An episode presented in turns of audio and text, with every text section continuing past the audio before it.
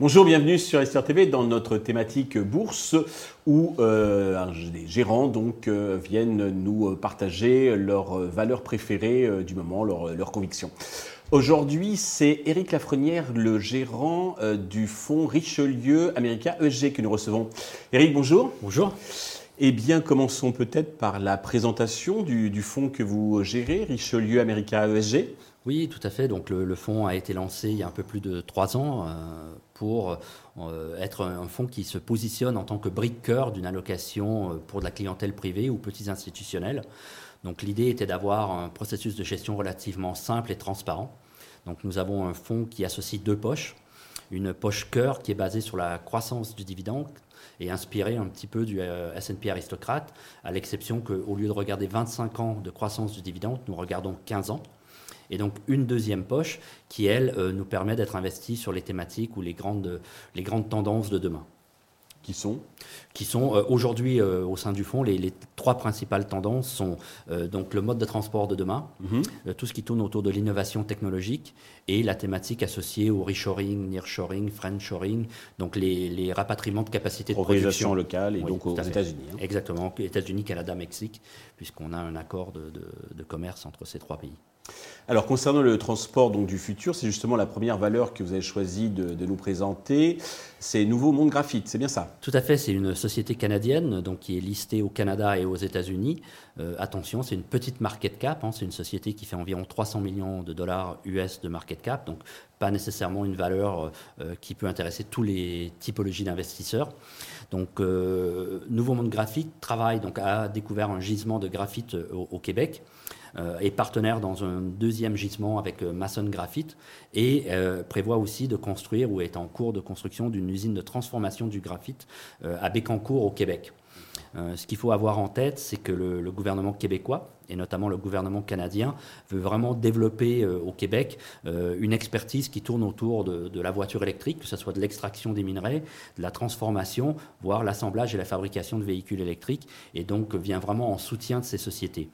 Euh, ce qui est aussi intéressant du point de vue de Nouveau Monde Graphite, c'est qu'elle a vocation à, fabriquer euh, ses produits, en tout cas extraire son graphite et le transformer. Et c'est une société qui veut être carbone neutre. Donc on va se diriger vers une, ce qu'on appelle une open pit mine.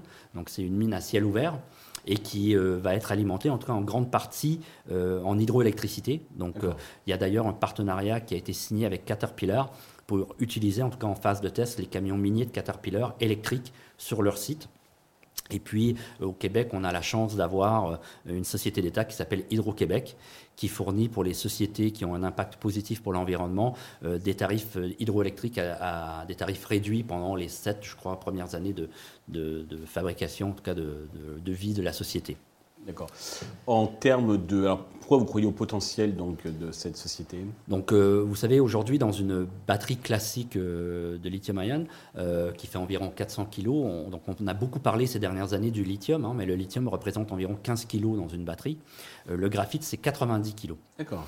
donc, c'est le poids le plus important des minerais qui sont utilisés dans la, dans la batterie. Aujourd'hui, il n'y a aucun minerai qui permet de remplacer le, graphite aujourd'hui. Hein.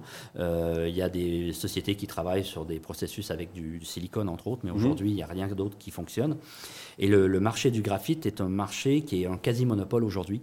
Euh, près de 70% de l'extraction du graphite, elle est faite en Chine, et près de 100% de la transformation est chinoise. Euh, d'ailleurs, l'Europe et les États-Unis, en tout cas les États-Unis, Canada, ont déclaré le, graphite comme un matériau stratégique. Mmh.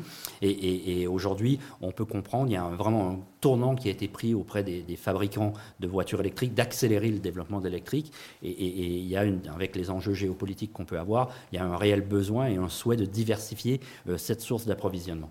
D'accord, bien effectivement euh, le potentiel. Donc, euh, oui, le Canada est plutôt une jurisprudence qui est, qui est plutôt amicale, en tout cas une stabilité politique, un, gouvernement qui vient en soutien, donc c'est des choses qui, peuvent rassurer, qui peuvent rassurer les investisseurs. Deuxième société, c'est des puces, des microprocesseurs, c'est Nvidia. Oui, tout à fait. Donc Nvidia, qui est une société de semi-conducteurs, un secteur qui a été un petit peu sous pression l'année dernière, hein, comme beaucoup de sociétés de, croissance. Donc Nvidia fabrique des cartes graphiques et des processeurs qui sont utilisés dans plusieurs secteurs d'activité. Hein. Le, le, premier secteur d'activité est donc des cartes graphiques haute performance. On a aussi des, puces qui sont utilisées dans les traitements parallèles, donc, euh, et, puis aussi euh, dans ce qui est, tout ce qui a trait autour de la voiture autonome, semi-autonome. Donc euh, Nvidia est connu comme, une société de semi-conducteurs qu'on appelle fabless. Ça veut dire que leurs produits sont développés en laboratoire, mais la fabrication est sous-traitée. Et, en ce qui concerne Nvidia, en grande partie sous-traitée à TSMC, donc qui est Taiwan Semiconductor, qui fabrique pour Nvidia. Pourquoi on, aime bien Nvidia euh, Nvidia est, une des sociétés qui est, en tout cas, qui est reconnue comme étant la plus innovante de son secteur d'activité. Donc il y a énormément de, capex qui sont alloués au R&D. Et, la société est vraiment euh, toujours sur des produits de, pointe et, vraiment le leader de, son activité. Les résultats euh, qu'on a pu avoir, donc euh, les résultats de, fin décembre qui ont été mhm. communiqués il y a, quelques semaines encore, euh, ont été, ont été une, agréable surprise, non seulement parce que la société a publié des résultats qui étaient au-dessus des attentes, aussi bien en termes de revenus qu'en termes de bénéfices, mais au-delà de ça, c'est les prévisions qui ont été données pour le premier trimestre qui étaient au-dessus, largement au-dessus des attentes. Donc, notamment, où on a eu une bonne surprise, c'est que la partie gaming, qui avait sensiblement gaming, donc c'est tout ce qui a trait à la partie jeu, jeu en mhm. ligne, etc., qui avait beaucoup souffert avec la sortie du Covid, puisque les gens sont beaucoup moins donnés à cette type d'activité. Euh, la société a indiqué qu'a priori les points bas avaient été atteints, que les stocks de, produits avaient été, avaient été euh, vendus et avaient plutôt des attentes positives. Et ensuite, euh, la partie data center, dans laquelle est inclus l'activité liée à l'intelligence artificielle, et, est attendue en forte croissance aussi sur le, sur le premier trimestre.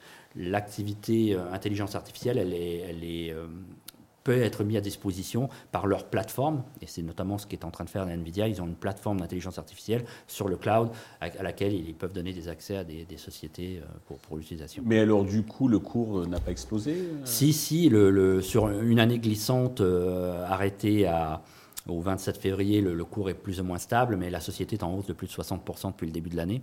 Donc déjà une forte progression, euh, mais ça reste quand même le leader sur les, semi-conducteurs et une société que nous, on aime bien. On n'investit jamais sur des sociétés euh, pour un trimestre ou deux, on investit dans des thématiques très long terme ou dans la poche cœur, comme nous l'avions évoqué, sur des sociétés qui démontrent leur capacité à faire croître leurs dividendes dans le temps. Donc euh, dans la poche cœur, je dirais que Près de 80% des sociétés qui étaient là au lancement du fonds il y a trois ans sont toujours dans cette poche aujourd'hui. Et puis les thématiques, généralement, le poids des sociétés va varier, mais on aime accompagner les sociétés euh, plutôt pour le long terme. D'accord. Troisième valeur, c'est un mastodonte de la distribution, c'est Walmart. Alors, qu'est-ce qui vous plaît chez Walmart? Bah, Walmart fait partie du S&P aristocrate. Euh, Walmart a payé un dividende en croissance tous les ans depuis 49 ans.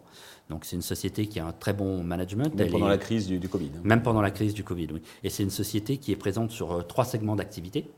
Donc euh, on, ce qu'on appelle euh, Walmart USA, Walmart International et à travers Sam's Club. Donc Sam's Club, c'est une activité qui donne accès aux entreprises et aux particuliers pour pouvoir acheter des produits en gros. Et, donc Walmart, ses atouts, bah, c'est sa taille, sa présence à l'international, notamment aussi en Inde via une filiale qui s'appelle Flipkart, qui est un petit peu le, Amazon indien. Euh, et, puis, euh, donc, Walmart a des produits qui vont donc de l'alimentaire à l'électronique, à la mode, aux produits pour la maison. Et, c'est une société qui, euh, qui essaie d'être très compétitive sur les prix et donc de gagner des parts de marché. C'est une société qui a beaucoup investi dans ses capacités technologiques, qui offre aujourd'hui un, produit similaire à Amazon Prime, donc, qui est donc disponible pour leurs clients sous format d'un abonnement qui leur permet aussi de recevoir les produits commandés en ligne assez rapidement ah. euh, et d'avoir accès donc à, ces produits. Euh, on, l'a vu aujourd'hui avec les taux d'intérêt qui remontent aux États-Unis.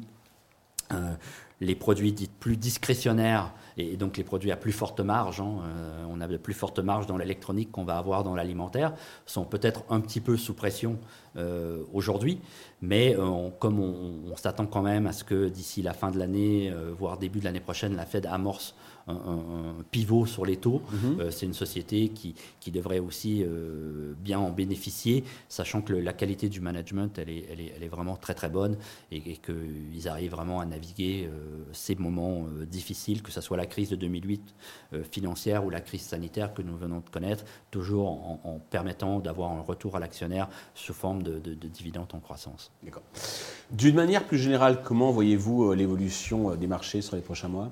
Bah, écoutez, on a eu un, début un peu en fanfare, notamment en Europe. Il hein. ne faut pas oublier que les marchés européens surperforment les US depuis peut-être 8-9 mois environ. Hein. Euh, après, il ne faut pas oublier que les marchés américains ont surperformé l'Europe pendant presque 10 ans. Hein. Oui, voilà. Et, qu'on a cette, cette période de, de, surperformance euh, qui est principalement due, il euh, faut, faut, rappeler cet effort de resserrement monétaire qu'a fait la Fed depuis, depuis le printemps dernier, qui est, qui est très très important. Donc le, le, le, marché a eu besoin de digérer. On a fait des points hauts de début d'année, tout début février. Le marché a corrigé entre-temps d'environ presque 5% sur le S&P. Euh, depuis ces points hauts. Je pense qu'une bonne partie de la consolidation est déjà dans les cours. Maintenant, on revient pour moi dans un marché où, euh, où c'est moins un marché d'allocation et plus un marché de stock picking. Donc il faut vraiment choisir les bons acteurs euh, pour aller chercher de la performance. la performance ne va peut-être pas venir, comme on l'a connu dans les dix dernières années, des gros mastodontes de la cote, hein, les, gros poids, mais on aura peut-être plus de performance dans les sous-secteurs ou dans les sous-thématiques. Et, c'est à nous, gérants, et c'est là qu'on aura d'aller chercher, d'aller chercher les pépites qui vont réussir à performer dans cet environnement de marché. Eric, merci pour cet éclairage euh, très argumenté. Euh, merci à tous de nous avoir suivis. Je vous donne euh, rendez-vous très vite sur Investisseur TV avec un autre gérant qui, comme Eric aujourd'hui, viendra nous partager ses convictions et nous éclairer.